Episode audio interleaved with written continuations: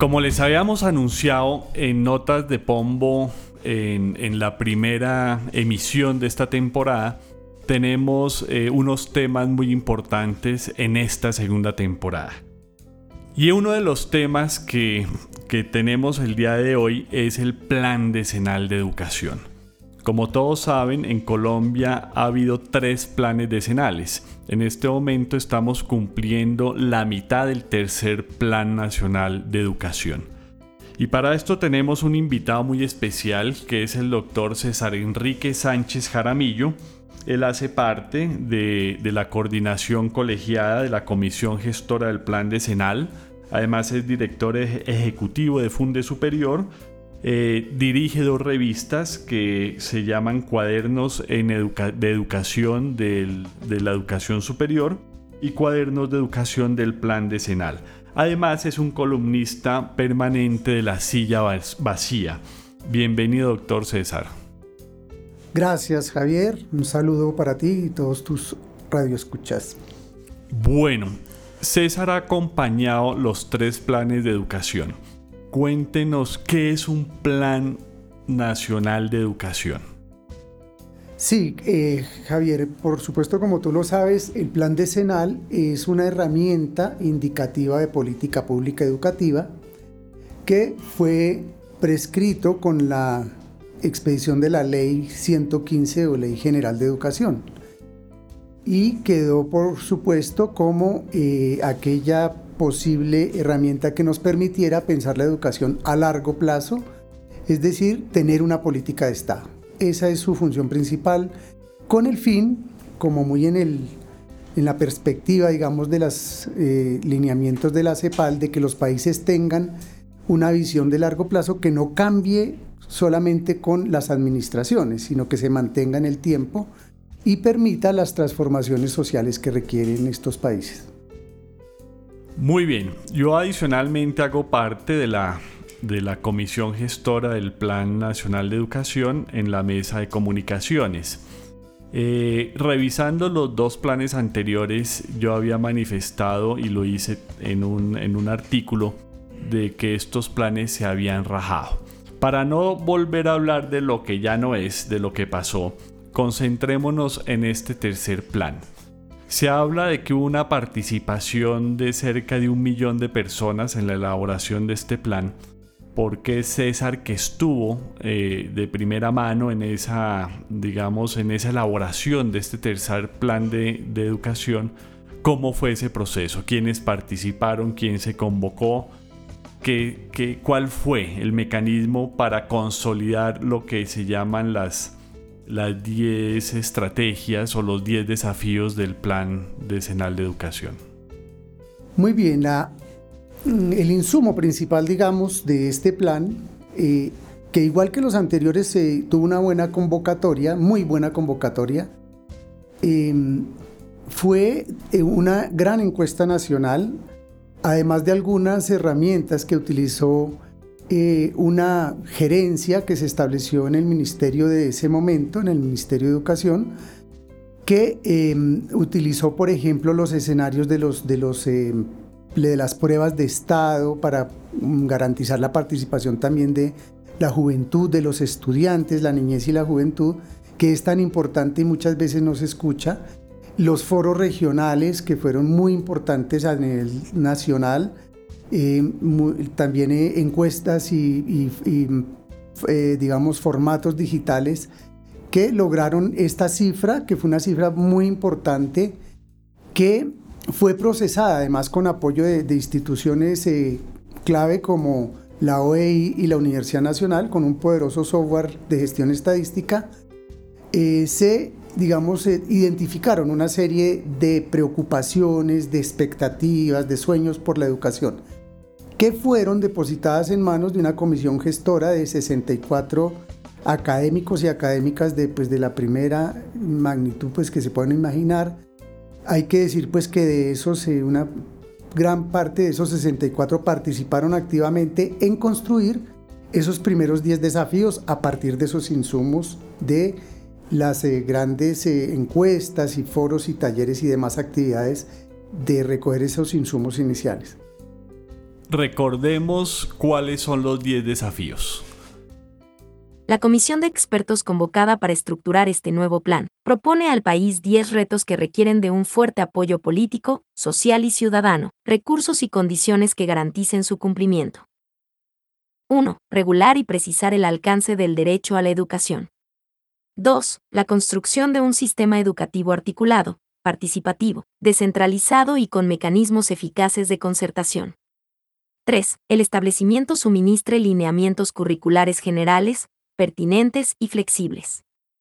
4. La construcción de una política pública para la formación de educadores. 5. Impulsar una educación que transforme el paradigma que ha dominado la educación hasta el momento.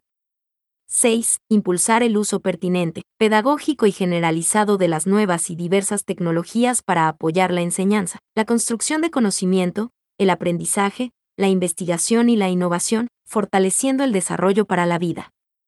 7. Construir una sociedad en paz sobre una base de equidad, inclusión, respeto a la ética y equidad de género. 8. Dar prioridad al desarrollo de la población rural a partir de la educación. 9. La importancia otorgada por el Estado a la educación se medirá por la participación del gasto educativo en el PIB y en el gasto del gobierno, en todos sus niveles administrativos. 10 fomentar la investigación que lleve a la generación de conocimiento en todos los niveles de la educación. Una vez recordados los 10 desafíos del Plan Decenal de Educación que va del año 2016 al 2026, César escribe una columna en La silla vacía, en el capítulo de La silla llena, que es la que hace referencia a la educación, y el artículo se llama Reflexiones sobre los primeros cinco años del Plan Nacional Decenal de Educación.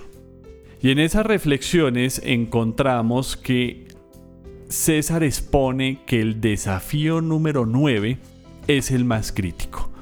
¿Por qué razón considera César que ese es el que va más lento o que poco se ha trabajado en el desarrollo de los gobiernos a los que les ha tocado implementar este plan?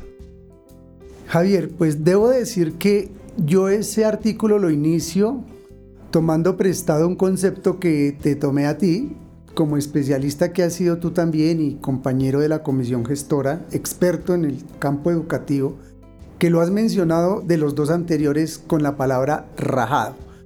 Yo inicio ese artículo diciendo que en términos generales, sin necesidad de haber hecho la evaluación que se le ha pedido y solicitado al gobierno, em, sí podemos anticipar ya algunas eh, evidencias que dicen que no se está cumpliendo.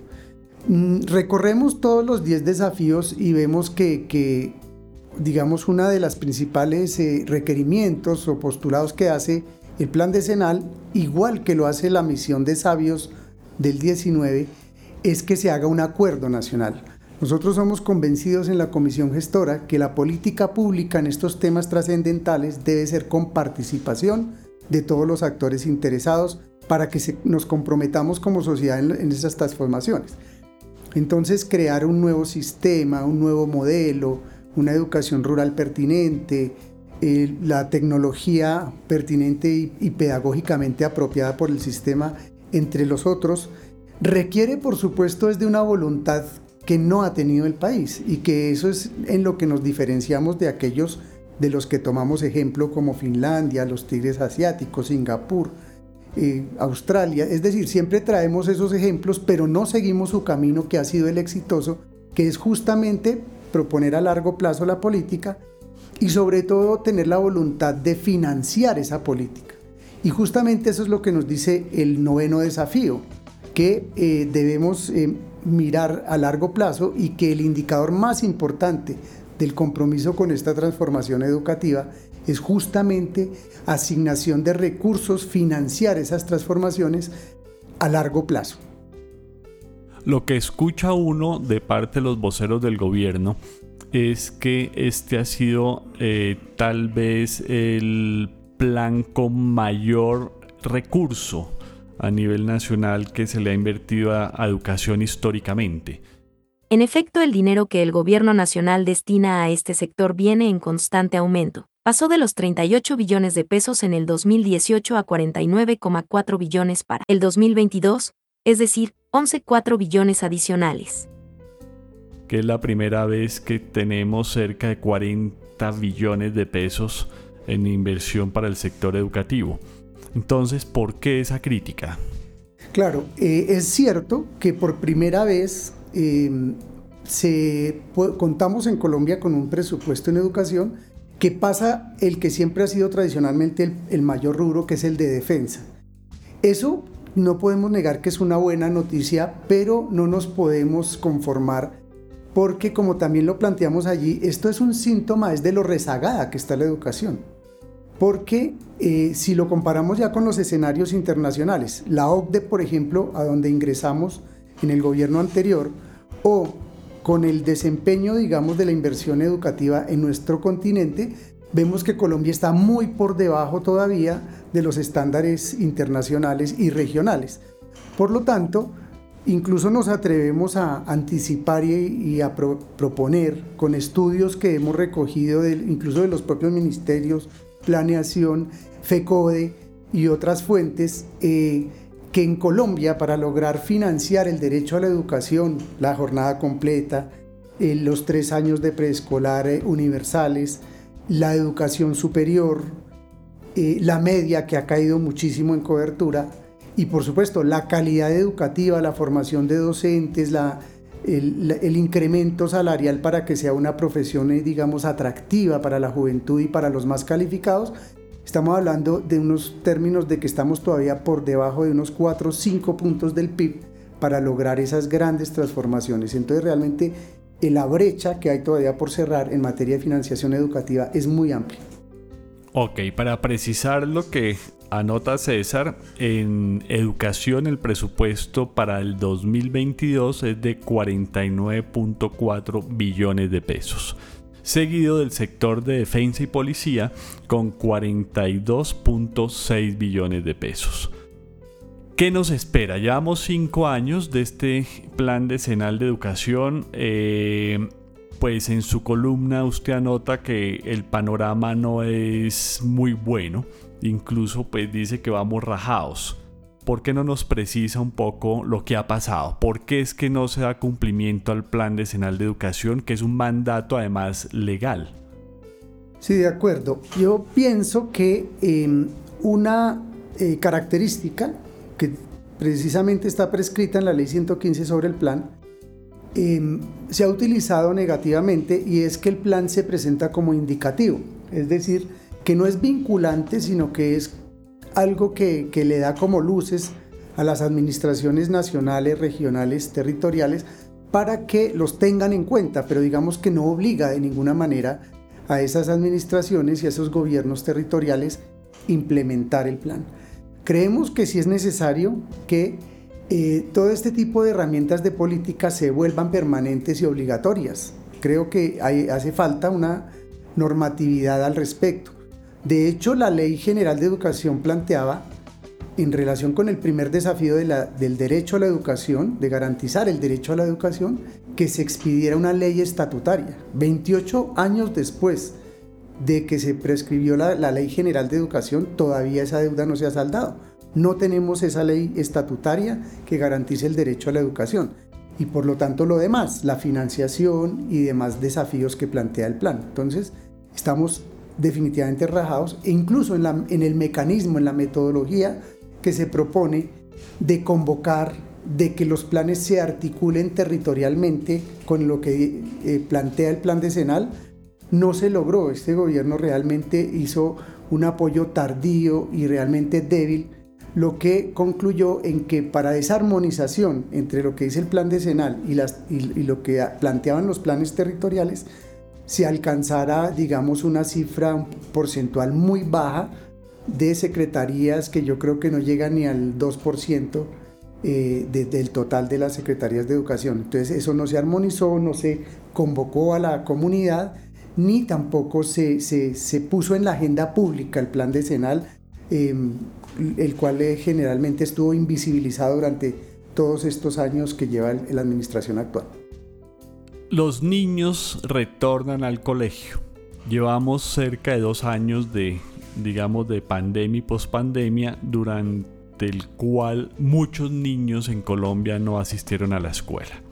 Entonces, lo que le pedimos a los maestros, que son los héroes finales de todo este proceso, esta pandemia, porque lograron mantener eh, eh, los aprendizajes de los niños a, a, través de diversas estrategias muy creativas que ellos desarrollaron. Pero ahorita que están en el retorno hay muchas voces que le dicen a los maestros hay que nivelar los niños. Es decir, como duraron dos años sin asistir a las escuelas, pues hay que hacer un programa de nivelación, de acompañamiento para que ellos logren las competencias que deben obtener en su momento para la edad correspondiente prácticamente viene un nuevo presidente de la República. ¿Qué le vamos a decir al presidente en ese mismo sentido? Venimos de cinco años que es esa nota de un plan que no se ha desarrollado, que está quieto, que está de alguna manera como en pandemia se quedó ahí en su casa. Viene un nuevo presidente. Quedan cinco años de continuidad de este plan cuáles serían esos planes de nivelación que este nuevo gobierno debería ajustarle al Plan Nacional de Educación. Sí, Javier, sin duda ese es un reto muy grande eh, que por supuesto no se le puede dejar solamente a los docentes. Los docentes, yo estoy muy de acuerdo contigo, eh, en Colombia y en el mundo eh, se portaron, verdad, no es exagerado, con verdadero heroísmo yo decía que fueron, eh, se volvieron actores, cantantes, orientadores, compañeros psicológicos e incluso solidarios aportadores de recursos. Ya aquí conocemos eh, colegios en los que estamos. Yo pertenezco a un colegio público, a su, a su consejo directivo, y muchos profesores sacaban de sus propios bolsillos para enviar recursos a las familias que no tenían que eh, medios de subsistencia, a quienes no les llegaban los subsidios. Entonces, sin duda, es muy importante, pero ¿cuál es el problema acá? Que los, docentes se ven eh, abordados y, digamos, compelidos a responderle a sus estudiantes presenciales, pero también a los que están remotos, porque esto no ha pasado, hay muchos jóvenes que salieron de los territorios, que están lejos, que están enfermos, y hay muchas, digamos, razones, eh, incluso pues también de, carácter de, resistencia de algunos docentes de volver, que han hecho que, esos dos escenarios se mantengan.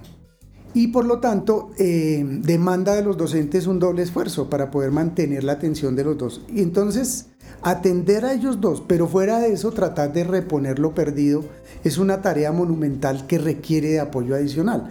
De hecho, yo creo que, lo más importante es reforzar la planta. Nosotros vemos que, por ejemplo, acá en muchas partes del país, incluida la capital, los, docentes provisionales todavía no se les ha resuelto la situación, no han sido vinculados.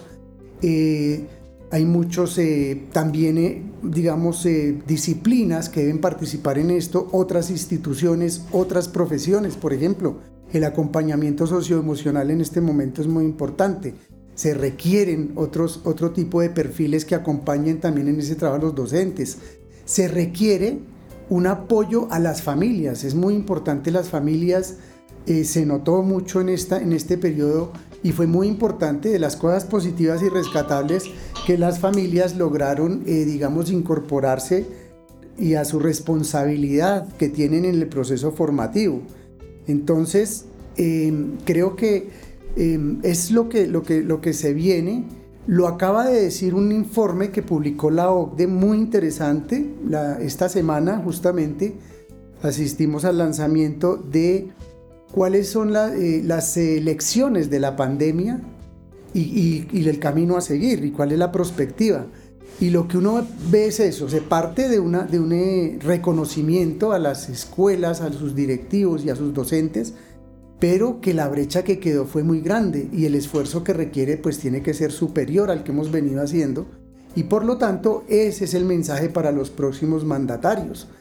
Es decir, esto no se puede seguir aplazando el compromiso con la educación, con la transformación social que eso implica y, y es necesario, repito, que se comprometan política y financieramente todos los recursos necesarios para lograr estas grandes transformaciones pendientes en nuestro país.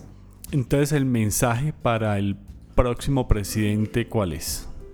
Le decíamos al próximo presidente hay que decirle, mire, no desaproveche esta oportunidad de pasar a la historia, porque eh, lo que hemos visto es que se, no, no ha habido líderes que se pongan a la altura realmente las necesidades de esta sociedad. Solamente quieren aprovechar políticamente su escenario de cuatro años, salir lo menos quemados posibles para continuar con su carrera política, pero eh, no tienen la, digamos, el compromiso social de comprometerse con estas políticas que, claro, somos conscientes que no, no, rinden réditos a corto plazo, políticos. Eso por eso también hay que decírselo con toda claridad a ese, a ese mandatario o mandataria que nos rija los próximos cuatro años. Eh, puede que eso no le dé muchos réditos políticos, pero a la larga eh, va a ser algo muy positivo para su carrera y para el país, que se comprometa sin, sin duda con estas eh, transformaciones de largo plazo.